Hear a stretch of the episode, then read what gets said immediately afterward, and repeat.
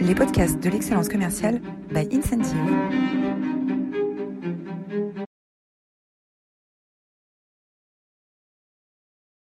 Bonjour à toutes et à tous. Bienvenue pour euh, cette euh, nouvelle édition des masterclass de l'excellence commerciale, euh, où j'ai le plaisir aujourd'hui de recevoir Vincent Prolongeau, qui est CEO de l'entreprise GB Foods France. Bonjour Vincent. Bonjour Simon. Alors, avant de démarrer, je voudrais vous remercier euh, tous, euh, encore une fois, pour votre euh, extraordinaire fidélité. Hein. Comme d'habitude, vous êtes de nombreux à vous être inscrits pour nous écouter aujourd'hui.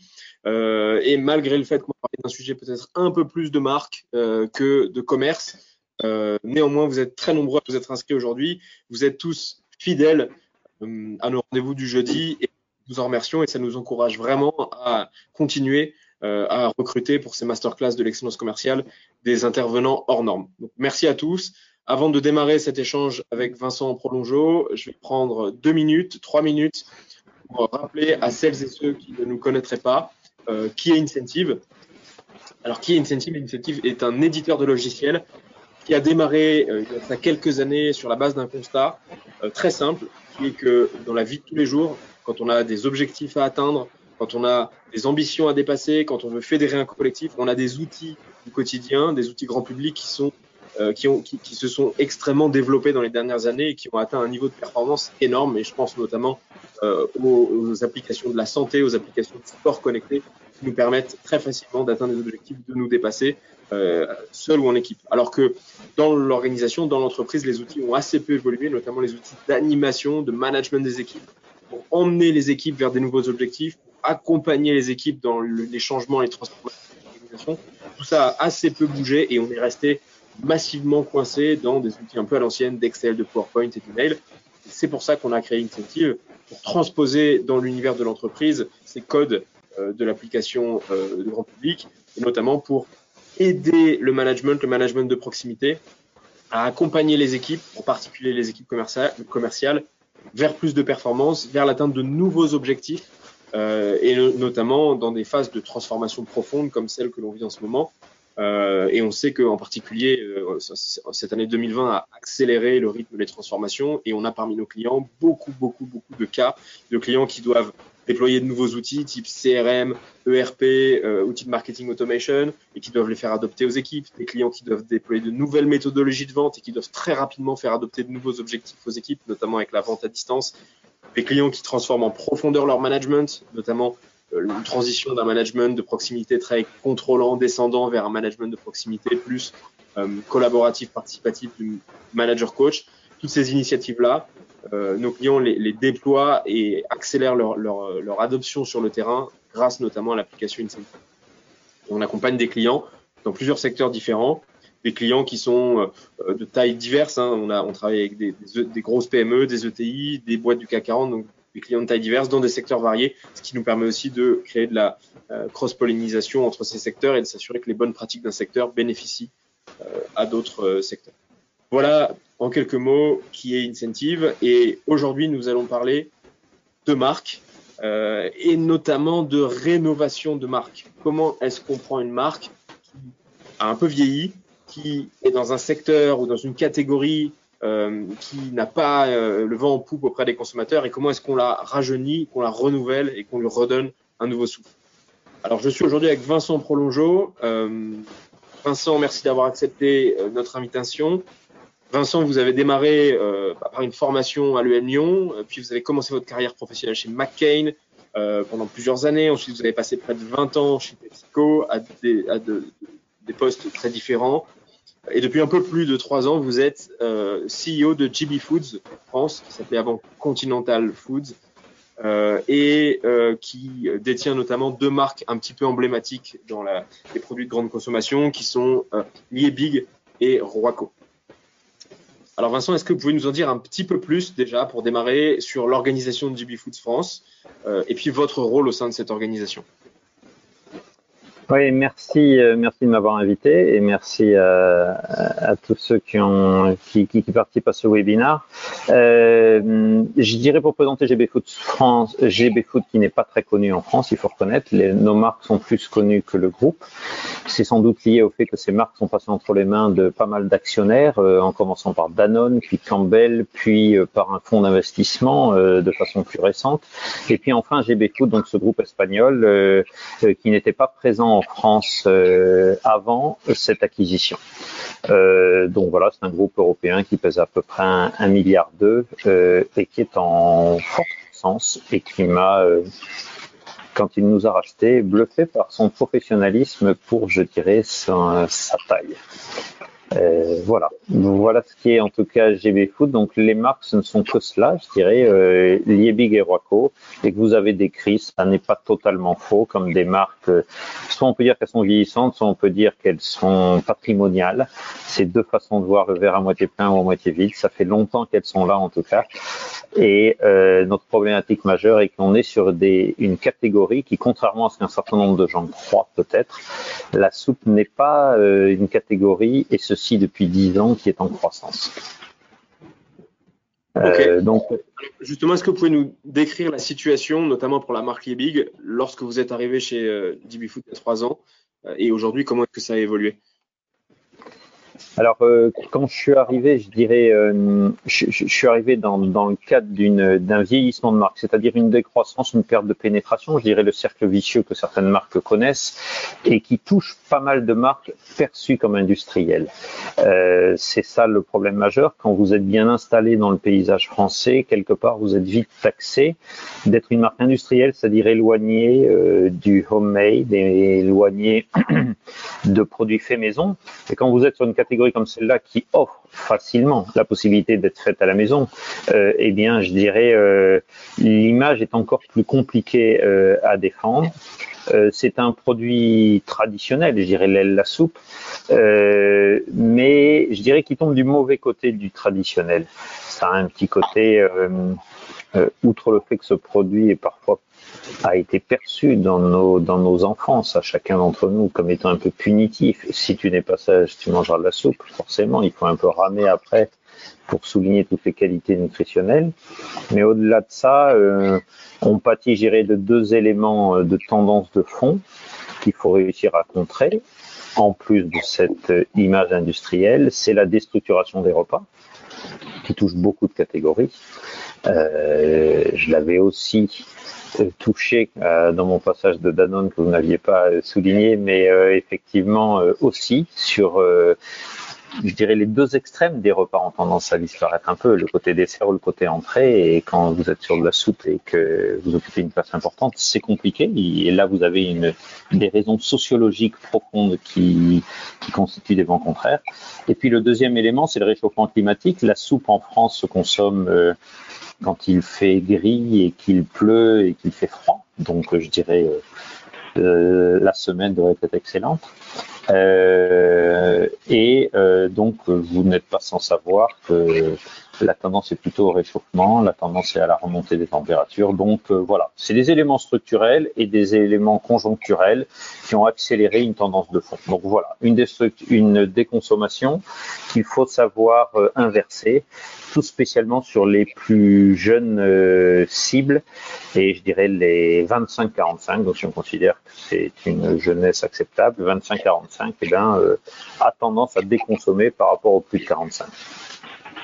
Donc on sent que la, catégorie euh, vraiment n'a pas le vent en poupe. Hein. Il y a énormément de facteurs euh, sociétaux, conjecturels qui font que euh, c'est pas euh, pas la, catégorie la plus porteuse. Et aujourd'hui, euh, par rapport à il y a trois ans, comment est-ce que la, position de Liebig dans cette catégorie s'est transformée? Alors je dirais que l'élément fondamental, d'abord, il faut croire, et je le crois, que les fondamentaux de cette catégorie sont bons. Pourquoi? Pour deux raisons. Parce que d'abord, d'un point de vue nutritionnel, elle est excellente. Et je dirais, on nous bassine les oreilles partout sur le fait qu'il faut mieux manger, sur le fait qu'il faut manger plus sain, il faut manger plus de légumes, plus de fruits, plus. Eh bien, nous avons une catégorie qui permet aux consommateurs de mettre en cohérence, ce qui n'est pas toujours évident, ses déclarations et ses actes. Donc, je dirais, si vous faites appel euh, euh, à la dimension euh, motivation intellectuelle, il n'y a aucun souci. Cette catégorie est plébiscitée. C'est quand on passe sur le côté comportemental, et c'est tout l'enjeu du marketing euh, que de réussir à faire ce pont, eh bien, c'est parfois plus compliqué. Donc, je dirais, euh, il y a cet élément de fond, c'est c'est une catégorie qui est bonne d'un point de vue nutritionnel, mais faut-il encore le rappeler, qui s'inscrit dans ce que beaucoup de gens déclarent vouloir faire, et qui plus est, faut pas l'oublier aussi, c'est un plat qui peut être un plat principal qui n'est pas cher. C'est-à-dire quand vous prenez, je dirais, et c'est particulièrement vrai actuellement, où on a tendance à nous parler beaucoup de crise, euh, eh bien, je dirais, euh, c'est un, un produit très populaire.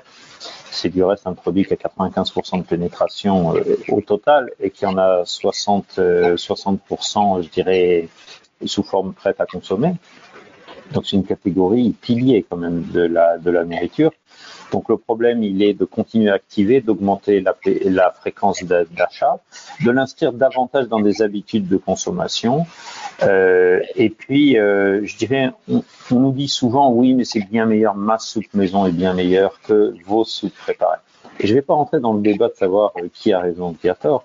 Ce qui est sûr, c'est qu'il y a une notion de praticité et une attente de praticité. Et quand vous regardez sociologiquement euh, le temps que les gens, hors confinement, je dirais, hors période exceptionnelle, ont à consacrer à la cuisine, il est de plus en plus réduit.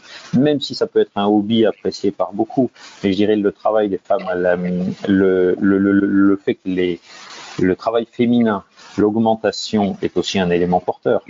Donc je dirais santé, style de vie euh, sont des éléments indéniables, il faut réussir à les positiver. Et ça a été ça tout l'enjeu, réussir à convaincre le consommateur de regarder tous les bénéfices. Et on n'est absolument pas en concurrence avec le fait maison. On est en concurrence avec l'abandon de la consommation de soupe au total et la substitution qui se fait sur d'autres plats, d'autres, d'autres, d'autres offres alimentaires. Euh, et puis je dirais euh, peut-être un dernier élément catégoriel. C'est vrai que quand vous allez dans un linéaire souple et que vous avez ce mur de briques, au sens briques euh, tétrapac, je, veux dire, eh bien ça dénote pas une notion de qualité. Et il y a d'autres marchés, le marché des jus, le marché du sucre, qui ont aussi réussi à sortir de cette image et de cette euh, corrélation packaging euh, produit industriel, packaging euh, industriel produit pas naturel. Et c'est ça a été un des enjeux de rénover par l'image, par l'image perçue, et puis aussi par la formulation produit et par ce qu'on appelle le clean label, qui est quelque chose qui est de plus en plus attendu et d'autant plus sur ce genre de produit. Ok. Alors, justement, est-ce que vous pouvez nous décrire les, principaux axes de cette transformation que vous avez menée depuis trois ans euh, bah, pour euh, relancer, redynamiser, rénover la marque euh, Liebig?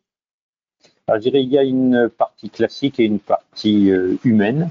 la partie classique produit, ça a été à base d'innovation. Donc globalement, nous avons, comme je l'évoquais, euh, enlever tout ce qui pouvait être perçu comme euh, non naturel, des arômes artificiels, euh, évidemment sans engrais, sans conservateur, sans, sans colorant, sans additifs. Mais j'ai envie de dire, quand vous dites ça sur un packaging, sans additifs, sans conservateur, ça fait plus vraiment triper le consommateur. Il faut être clair qu'aujourd'hui, il dit, bon, ok, de toute façon, ça, c'est le minimum. Euh, soit il nous croit, soit il ne nous croit pas, mais ça ne le convainc pas. Donc, il faut aller plus loin. Et c'est vrai qu'on est allé plus loin avec ce claim. il a fallu faire un certain nombre de changements pour cela. Euh, 100% ingrédients naturels. Et ça, c'est quelque chose qui parle pour le consommateur. Donc, on a on a euh, acté d'un point de vue du consommateur de proposer des produits qui soient 100% ingrédients naturels. Après, il y a une deuxième euh, évolution qui a été sur le fait de proposer un packaging, une bouteille PET e transparente qui est, qui est plus belle et une soupe est, est sympa à voir d'un point de vue visuel, donc plus belle, plus innovante. Euh, on est les seuls à le faire et le proposer. Ça va bien dans le concept de la transparence, euh, avec des taux de légumes euh, aussi accrus, et puis un sourcing français, donc un approvisionnement français. Euh, ça aussi, ça résonne, et depuis quelques mois, la réalité du Covid nous a donné amplement raison, même si c'était un changement qu'on avait opéré avant. Mais forcément, le Covid a rajouté aussi cette dimension, ce qui est proche est plus sain, ce qui est proche de moi préserve la planète et est de plus grande qualité. Donc on a lancé toute une gamme qui a un grand succès euh, de bouteilles en PET, 100% euh, légumes français. Donc ça c'était, je dirais, d'un point de vue euh, produit, donc du naturel, du clean label, du 100% légumes français. Et puis après en termes de com, on a bien senti que sur une catégorie comme ça aussi installée et dans le paysage, ce qui a encore une fois du positif en termes de pénétration et du négatif en termes de j'ai déjà vu ça depuis longtemps et je me suis déjà fait une idée très précise sur ce qu'on peut nous proposer, avec deux marques emblématiques Nord et Liebig, euh, eh bien quand vous voyez ça, vous vous n'imprimez pas les changements. On, a beau vous dire ah maintenant on a du 100% naturel, euh, on est quelque part, ça n'imprime pas. Et on a, on a osé faire un pas d'un point de vue communication sur une campagne euh, sur laquelle je dirais qui est un peu originale dans le sens où on commence par s'autoflageller pour après révéler euh, le, le, changement qu'on a opéré. Et c'est la campagne qu'on peut voir actuellement euh, sur les écrans de télé, euh, qui est merci d'avoir fait grandir nos soupes, qui était fondée sur l'idée de dire, euh, de façon évidemment outrancière ou un peu caricaturale, c'est une soupe avec du sel à déneiger nos, à déneiger les routes, ou alors la ménagère qui s'interroge devant la liste d'ingrédients avec un E422 en disant mais c'est quoi ce légume déjà? Euh, et quelque part, cette façon de parler au conseil, qui a, qui a amené à cette, à cette idée du euh, euh, nous avons changé, euh, et il y a maintenant 100% ingrédients naturels. Eh bien, ce film a eu un incroyable succès. Alors, selon Edward Brown, en, en tout cas dans, dans le ranking, c'est un des trois meilleurs films des 25 dernières années. Je vous avoue que ça m'a laissé aussi un peu sceptique quand j'ai appris, parce que bon, il me semble bien, mais il me semblait pas à ce point exceptionnel. Mais il y a un message derrière. C'est que Conso nous dit, quand vous êtes authentique, quand vous êtes vrai, et que ce que vous dites, c'est ce que je pense, ce que je vous dis, ce que vous dites, c'est ce que je ressens, eh bien, il vous donne crédit pour le changement beaucoup plus qu'il ne vous reprochait parce que vous n'aviez pas fait assez tôt ou qu'il avait dit qu'il aurait fallu faire plus tôt. Et c'est vraiment un enseignement assez fort. Et c'est vrai que depuis, euh, je dirais depuis deux ans, nous gagnons des parts de marché de façon assez nette. Nous sommes maintenant dans un écart avec Nord qui est passé, euh, globalement, on était dans un registre 36, euh, 33, vous voyez, on était des co-leaders. Aujourd'hui, on est 27-44, donc on n'est plus des co-leaders. Nous sommes des leaders, ils sont des challengers. cet écart s'est vraiment accru d'une manière substantielle. Euh, et je dirais, ça c'est toute la partie produit, mix produit, qui a l'air de bien résonner pour le consommateur. Et puis il y a l'aspect people aussi, euh, l'aspect euh, transformation de l'organisation, transformation de la façon de travailler, la façon de porter la catégorie en interne et vers l'externe. Mais il faut d'abord convaincre tous ses collaborateurs, redonner confiance quand vous n'arrêtez pas de ramer contre le courant, c'est compliqué dans une organisation. Quand vous êtes dans une décroissance catégorielle et puis vous avez la grande distribution qui accentue ces mouvements, parce que souvent la grande distribution elle pousse ce qui se développe et elle restreint ce qui décroît. Donc, par définition, quand on vous diminue le linéaire, quand on vous diminue le nombre de références, ben, ça a tendance à accroître encore les phénomènes, ou à l'inverse, où on vous donne moins de tracts, on vous donne et ces, phénomènes d'accélération, il faut savoir rompre ces spirales. Et ces spirales, il faut le savoir rompre par une offre pertinente, mais il faut aussi savoir le rompre en interne euh, en disant on peut à nouveau y croire et on peut à nouveau être fier euh, de, nos produits. On a fait des changements, on est en train de montrer la voie, on est en train de réformer, on est en train de jouer notre rôle de leader catégoriel et forcément, quand vous gagnez des parts de marché et que la catégorie se reste, ben, l'effet cumulatif des deux est assez violent et le retournement est violent. Donc ça aide aussi évidemment à faire adhérer. Ok, et justement, euh, cette, euh, euh, stratégie qui est basée aussi sur l'autocritique, j'imagine que par moment, elle n'a pas été facile à encaisser par les équipes en interne.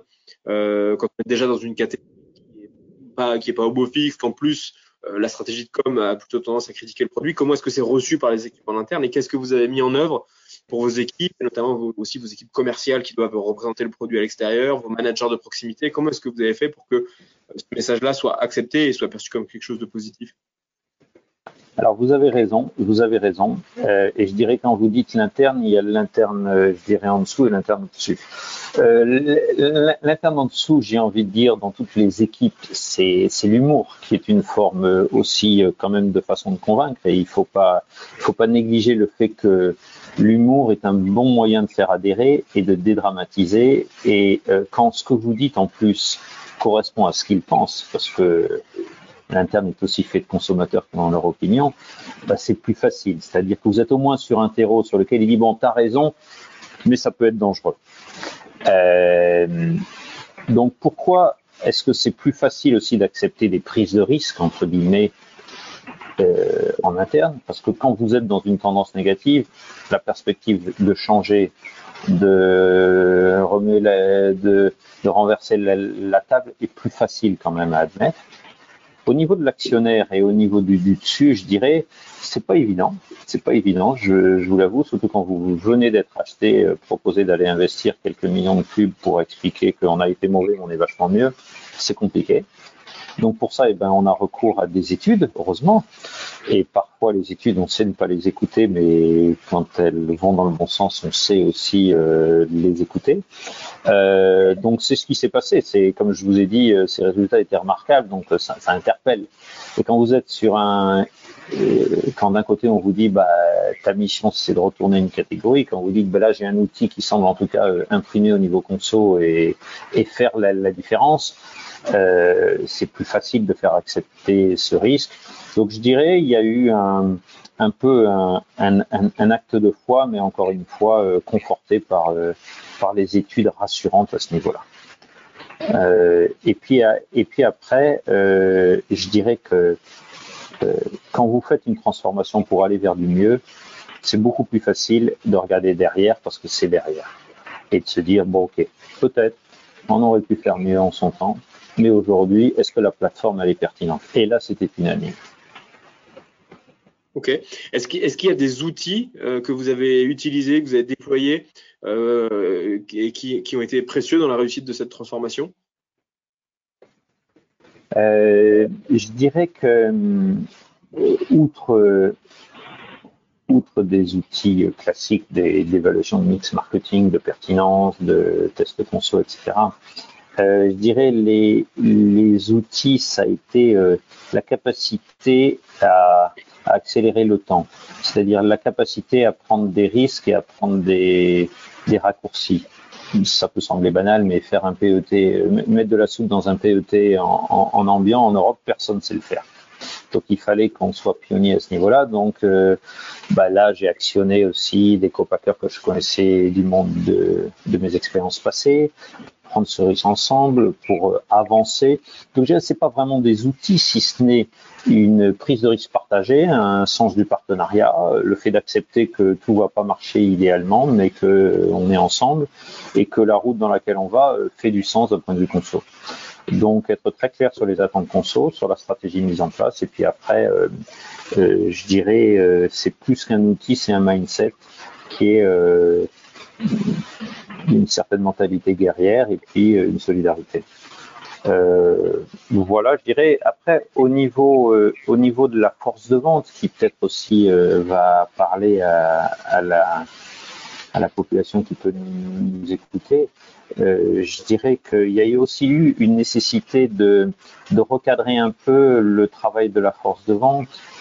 J'ai envie de dire, nous avions sans doute tendance à trop faire le boulot de la distribution c'est quelque chose qu'ils nous demandent assez fréquemment, hein, d'aller faire le travail là où ils coupent, euh, d'avoir de la main d'œuvre euh, là où ils n'en ont plus, et finalement d'aller faire un travail euh, de mise en rayon, de réimplantation, de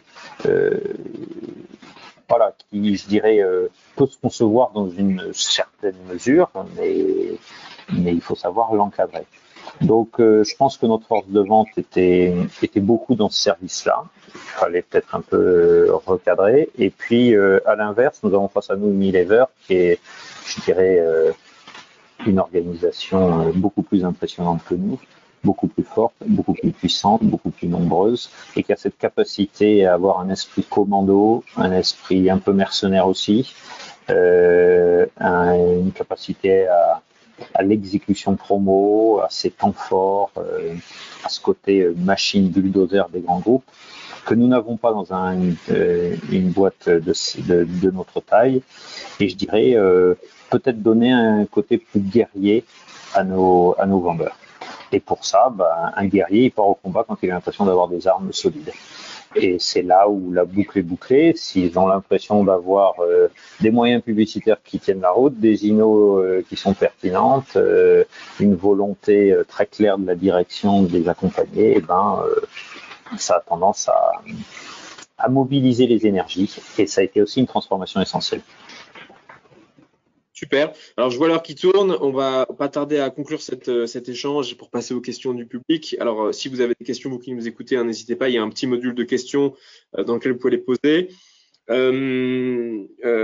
On a, aujourd'hui beaucoup de dirigeants qui nous écoutent, dirigeants, managers. Après avoir entrepris voilà, et, mené à bien une telle transformation à la fois d'entreprise mais également de marque, donc vraiment de, visage de, l'entreprise, euh, quelles sont les recommandations que vous donneriez à un dirigeant ou à un manager qui doit entreprendre ce genre de transformation de fonds euh, et quels sont au contraire les écueils à éviter? Alors d'abord, je, ne vais pas me, positionner en, comme quelqu'un qui peut donner des leçons. Je peux, juste essayer de, dire que le, chemin est tortueux, forcément. C'est-à-dire que quand vous êtes, et, objectivement, je, vous en parle, alors tous les chiffres que j'ai donnés sont exacts, euh, c'est vrai qu'aussi on est reparti en croissance, euh, euh, on a une catégorie qui est aussi repartie en croissance, donc c'est, vrai, c'est vrai ce que je vous dis. Mais en même temps, c'est pas du tout linéaire.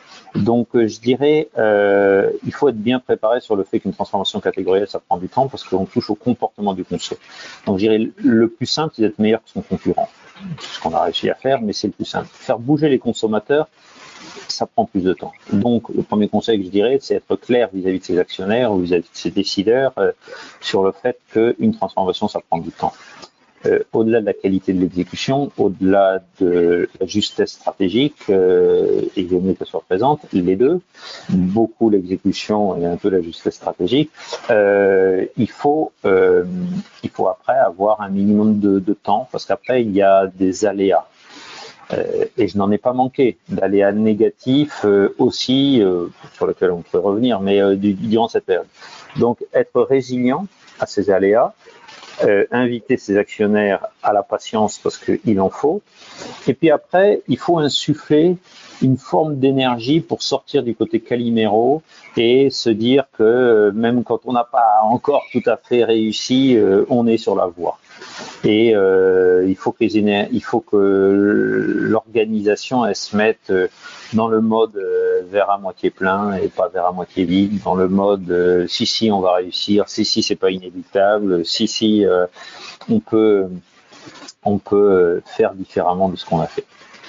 Et ça, il y a un côté psychologique qui est assez fort. Donc, il ne faut pas négliger le fait d'expliquer, de célébrer les succès, de valoriser les réussites, même quand elles sont encore timides, même si elles ne sont encore que des promesses. Ok, alors je vais en profiter pour euh, prendre une question du public qui est particulièrement pertinente et liée à ce que vous venez de dire. Euh, est-ce que votre qualité de, enfin, en votre qualité de CEO, quel a été votre impact personnel à vous pour créer ce déclic euh, dans l'organisation? C'est une bonne question. Il faut être humble sur, sur, sur ce qu'on fait et en même temps être lucide sur le fait qu'on a un vrai rôle. Euh, je dirais que hum, il y a toujours un moment où ça tremble. C'est-à-dire qu'il y a un moment où tout le monde est d'accord sur la stratégie, objectivement, enfin, il vaut mieux, en tout cas bien aligné à un moment, l'organisation. Et puis à un moment toujours ça vacille, parce que le client il veut pas vraiment du truc, parce que euh, la profitabilité de l'INO elle est pas tout à fait au niveau attendu, parce que euh, on n'a pas tout à fait le temps de faire les tests comme on aurait voulu les faire, euh, parce qu'on est obligé d'aller présenter au client avant d'avoir toute la validation conso, parce que peut-être qu'entre ce qu'on présente au client et ce qu'on va vraiment lancer, il y aura encore des changements. Et dans tous ces moments-là, je dirais qu'ils sont des moments normaux euh, il faut que l'organisation se sente soutenue et ne se sente pas mise en danger. Parce que euh, sinon, elle va tomber du côté euh, du côté frilosité. Et ça, c'est le pire. c'est le pire, surtout quand vous êtes en retournement.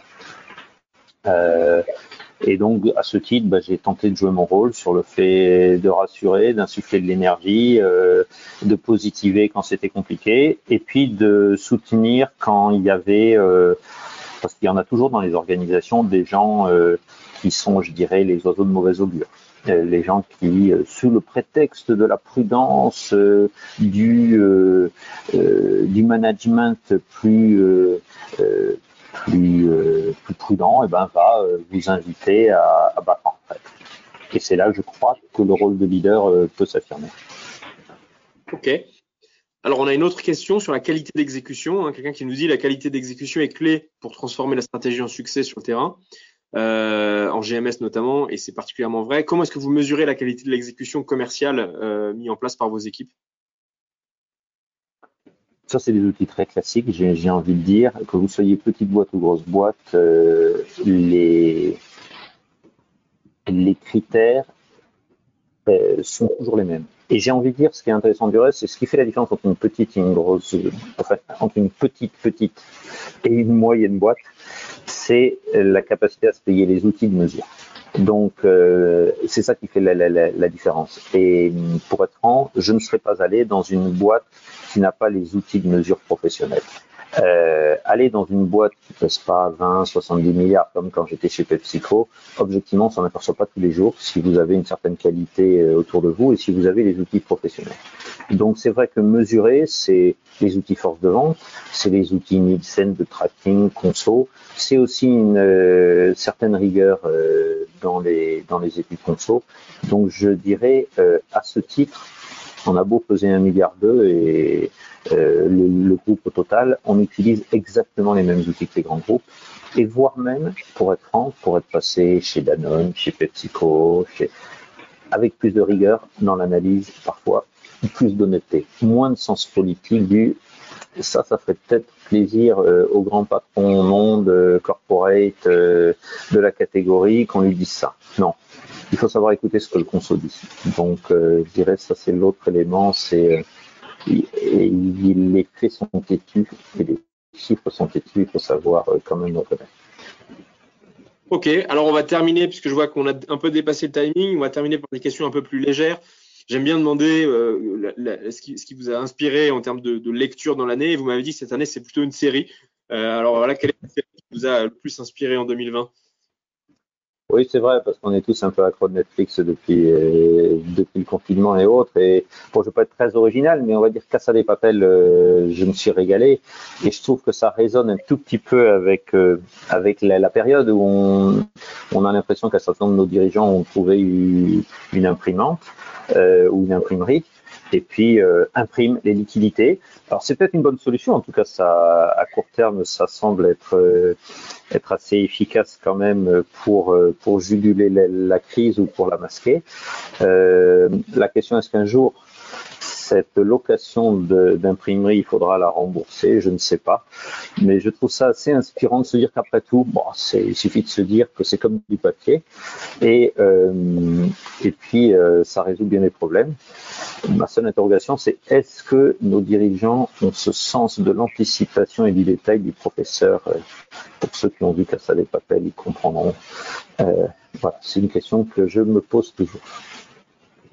Ok, génial. Et une dernière pour terminer, est-ce que vous pouvez nous partager une anecdote surprenante, drôle, croustillante que vous avez vécue euh, lors de la transfo que vous avez mise en place chez DB Foods? Euh, je ne sais pas si c'est une, anecdote, mais, en tout cas, euh, quand je suis arrivé, j'ai eu l'impression, mais vraiment, de les cumuler, comme on dit, les, les, les, problèmes, euh, ils volent en escadrille ou les, je ne sais plus quelle expression exacte, mais enfin, euh, ils, ils, ils, se cumulent. Euh, sur cette catégorie, au début, j'ai eu l'impression de tout les cumuler. Euh, j'avais vendu des soft drinks pendant des années et donc j'attendais le beau temps. Là, en 2018, euh, ça a été le record des 100 dernières années en termes climatiques. Quand vous vendez des soupes qui se vendent bien quand il fait froid, c'est pas absolument génial. Euh, Là-dessus, après avoir passé euh, cette année qui était soi-disant la plus chaude, on s'est tapé les gilets jaunes. Les gilets jaunes, je dis on s'est tapé, on a eu cet événement en plein hiver au moment du pic de la saison qui a un tout petit peu perturbé à la fois au niveau logistique, euh, au niveau fréquentation des magasins. Euh, euh, en plus, notre usine était dans un endroit assez chaud au, niveau gilet jaune. quand on est sorti de ça, on s'est pris une cyberattaque qui a effectivement pendant un mois et demi empêché l'entreprise d'avoir des mails. Vous imaginez travailler sans mail euh, sans système informatique, en reportant sur les fax. Et là, vous vous dites, mais c'est pas possible. On les cumule. Il y a, on a un gris-gris où on a. Et puis il y a l'année 2020, donc euh, où en même temps, on avait quand même continué à transformer la, boîte. On avait fait de l'INO. Et là, il y a le Covid alors qui n'est pas qu'une bonne nouvelle pour tout le monde, je le conçois, mais pour la consommation de soupe, elle a été une excellente nouvelle, parce que quand vous mettez les gens chez eux, ben, ils ont plus de chances de manger vos produits qu'au restaurant où nous avons zéro part de marché. Et puis, euh, et puis globalement, euh, c'est une année qui a été record. Donc je dirais c'est pas vraiment une anecdote, mais c'est pour se dire et puis en même temps on gagne nos parts de marché, nos innos fonctionnent vachement bien. Donc pour une fois je me dis l'environnement euh, peut aussi de temps en temps aider et ça n'est pas que tout, euh, constamment des headwinds comme on dit, ça peut être des tailwinds, des trucs qui vous poussent un peu et, ça fait du bien. Génial. Merci beaucoup, Vincent, pour cet échange et ce partage très riche. Un sujet vraiment intéressant de renouvellement de marque.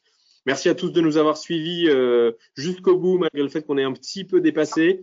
Je vous donne rendez-vous la semaine prochaine euh, avec euh, Thierry Spencer. Thierry Spencer, qui est notamment l'auteur d'un livre qui est sorti récemment qui s'appelle Avez-vous le sens du client? C'est l'auteur depuis de nombreuses années du blog sens du client. Et nous parlerons bien évidemment de Customer Centricity et de relations clients. Donc jeudi prochain, 11h30.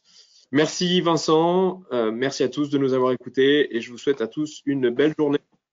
Merci, au revoir. Au revoir.